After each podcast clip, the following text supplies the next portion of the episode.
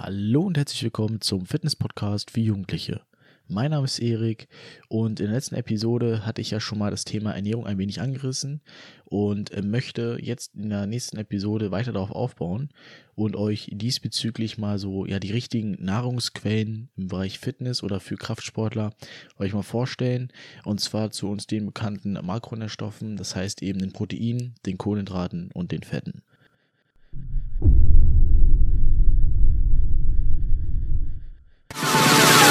But if you close your eyes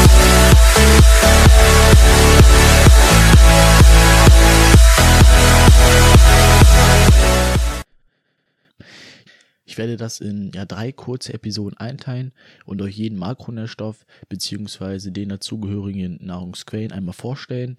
Beginnen möchte ich heute mit den Proteinen. Ich denke, für ja, Kraftsportler allgemein ist ja so die Proteinquelle immer das mit das Wichtigste, vor allem wo man dann immer das Protein noch herbekommt. Und auch da gibt es, sage ich mal, Unterschiede, weil es, es heißt nicht einfach nur dort, wo Protein draufsteht oder wo viel Protein draufsteht, ist auch gutes Protein für den Körper. Da muss man nämlich auch von verschiedenen Quellen unterscheiden und auch diese Quellen haben wieder unterschiedliche, sage ich mal, Werte, die uns oder beziehungsweise den Körper, den wir haben, bessere oder auch schlechtere Proteine oder Eiweiße einfach zuliefern. Grundsätzlich ja, kann man diese Proteinquellen in tierische oder auch pflanzliche Quellen einteilen. Also es gibt einfach nur zwei Quellen. Und auch bei denen ist natürlich die Qualität entscheidend. Weil, wie ich schon erwähnt habe, ähm, reicht es nicht, wenn einfach auf irgendeinem ja, Nahrungsmittel viel Proteine draufstehen, wenn die aber nicht in den Muskel bzw. im Körper ankommen. Und zwar unterscheidet sich dort die Qualität oder kann man einfach da anhand sehen, dass in verschiedenen Quellen auch verschiedene Aminosäuren dr drin sind, die für den Körper sehr essentiell sind. Essentiell bedeutet in dem Fall einfach wichtig, um einfach ja gute Leistung zu bringen, um überhaupt Muskeln aufzubauen.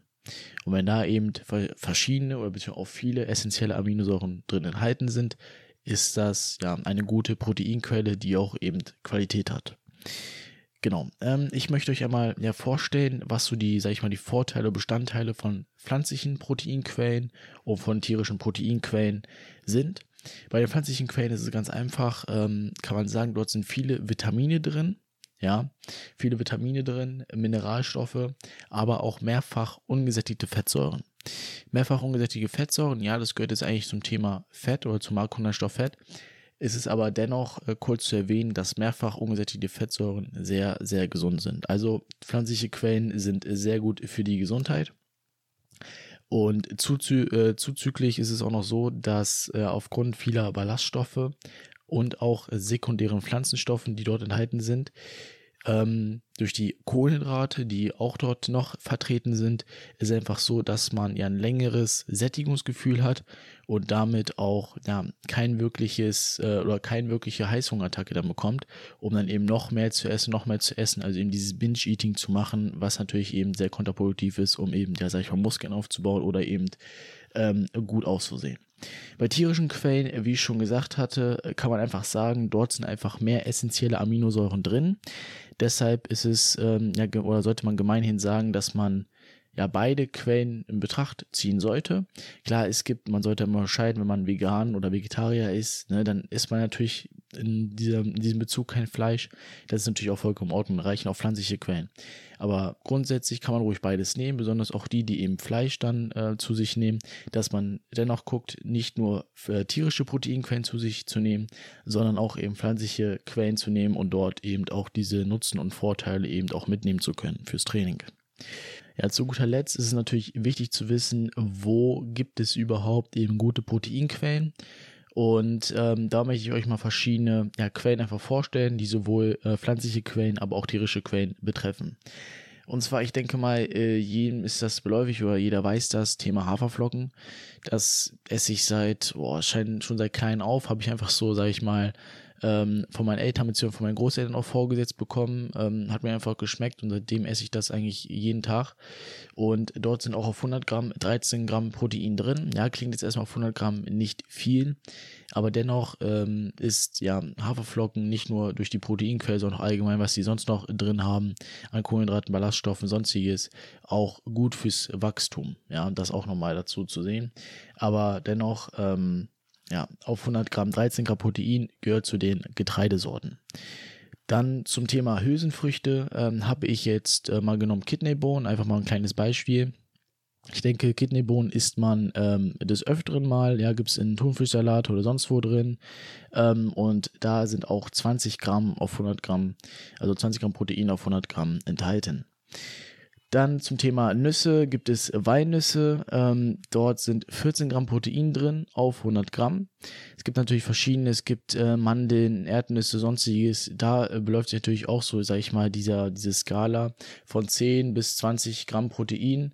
Ähm, und, aber jetzt habe ich mir genommen, einfach mal Walnüsse, weil ich das auch sehr, sehr gerne esse, beziehungsweise jeden Morgen esse, um einfach mal zu zeigen, dass dort auch in Nüssen, ja, viele Proteine drin sind. Dann, ähm, das waren jetzt so, sage ich mal, die pflanzlichen Quellen, ja. Und äh, zu den tierischen Quellen gibt es beispielsweise Putenbrust oder auch Hähnchen. Da sind natürlich etwas mehr Protein äh, ja, enthalten. Unter anderem bei Putenbrust 23 Gramm auf 100 Gramm und bei Hähnchen sind es 21 Gramm auf 100 Gramm. Das waren jetzt einfach nur fünf Quellen. Natürlich gibt es noch viel, viel mehr ähm, Proteinquellen, auch zu den ja, einzelnen Bereichen. Ich habe euch jetzt zum Beispiel Getreidesorten, ähm, Hülsenfrüchte, Nüsse ne, und Fleisch ähm, euch mal vorgestellt. Ja, es gibt aber auch zu den Getreiden oder auch zu den Hülsenfrüchtensorten gibt es auch noch mehrere Sachen. Es gibt da Leinsamen noch, die man auch dazu sich nehmen kann, die man meistens ja nicht so auf dem Schirm hat. Deshalb einfach nur mal kurz äh, gesagt, einfach mal fünf Sachen euch vorgestellt. Ähm, Wer aber natürlich gucken will, dass er ähm, ja vernünftige Proteinquellen natürlich auch zu sich nimmt, kann natürlich sich auf etwaigen Seiten oder auch auf äh, YouTube sonstige Videos angucken, um eben äh, zu sehen, was für Proteinquellen einfach wichtig sind, äh, beziehungsweise auch die eben ja Vorteile nutzen, die ich auch angesprochen hatte, einfach enthalten für einen, ähm, so dass man nicht irgendwelche ja sonstige Proteinquellen eben nutzt, die ja, eventuell, sage ich mal, den Proteingehalt einfach ähm, aufstocken, sodass man genügend Protein zu sich nimmt, aber eben, dass es trotzdem keine gute Proteinquellen sind, die gar nicht im Körper ankommen. Ja, das ist zum Beispiel auch das Thema eben mit ähm, ja, Eiweißshakes beispielsweise oder auch Eiweißriegel. Da ist natürlich auch wichtig, dass man guckt, dass eben ja das Eiweißpulver beziehungsweise auch die Riegel vernünftiges Protein drin haben. Ja, und ähm, da auch darauf achten, beispielsweise eben auf die Nährwerte, dass dort nicht genauso viel Zucker drin ist wie Protein angegeben. Ja, also das ist dann auch kontraproduktiv, das hat ja nicht mehr mit Gesundheit zu tun, sondern dann sagt man, okay, dann habe ich zwar meine, weiß nicht, 15, 16 Gramm Protein zu mir genommen durch den Riegel, habe aber trotzdem 15, 16 Gramm Zucker dann nochmal zu mir genommen, was man hätte vermeiden können. Da muss man natürlich auf die Qualität immer achten. Ne? Aber wie gesagt, äh, man sollte sich beziehungsweise sowieso, wenn man eben ähm, ja, Fitness ja, erfolgreich sein möchte, vernünftigen Körper haben möchte oder sonstiges, einfach gesund bleiben möchte, sollte man sich so auf eigene Faust nochmal weiterentwickeln, beziehungsweise einfach auch ja, nach, nach fünftigen Sachen suchen. Ich denke mal, ähm, grundlegend hast du damit schon erst Schritt geschaffen, die du meinen Podcast zum Beispiel anhörst, um eben ja wichtige Tipps und grundlegende Dinge mitzunehmen. Aber dennoch sollte man sich ja noch weiterhin auf eigene Faust einfach informieren ähm, und Bücher lesen, sonstiges, irgendwelche Webseiten, die auch natürlich vertrauenswürdig sind, äh, zu durchstöbern, einfach mal zu suchen. Was ist einfach wichtig, was kann man mitnehmen und ähm, genau. Ja, das war einfach nur mal eine kurze Episode dazu. Zur nächsten Episode werde ich mich mit den Kohlenhydratquellen äh, beschäftigen, euch da mal vorstellen, was es da so für vernünftige Quellen gibt, worauf man auch achten sollte.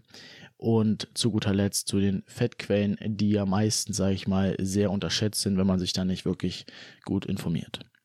Von daher wünsche ich euch noch einen schönen, erfolgreichen Tag und wir hören uns zur nächsten Episode.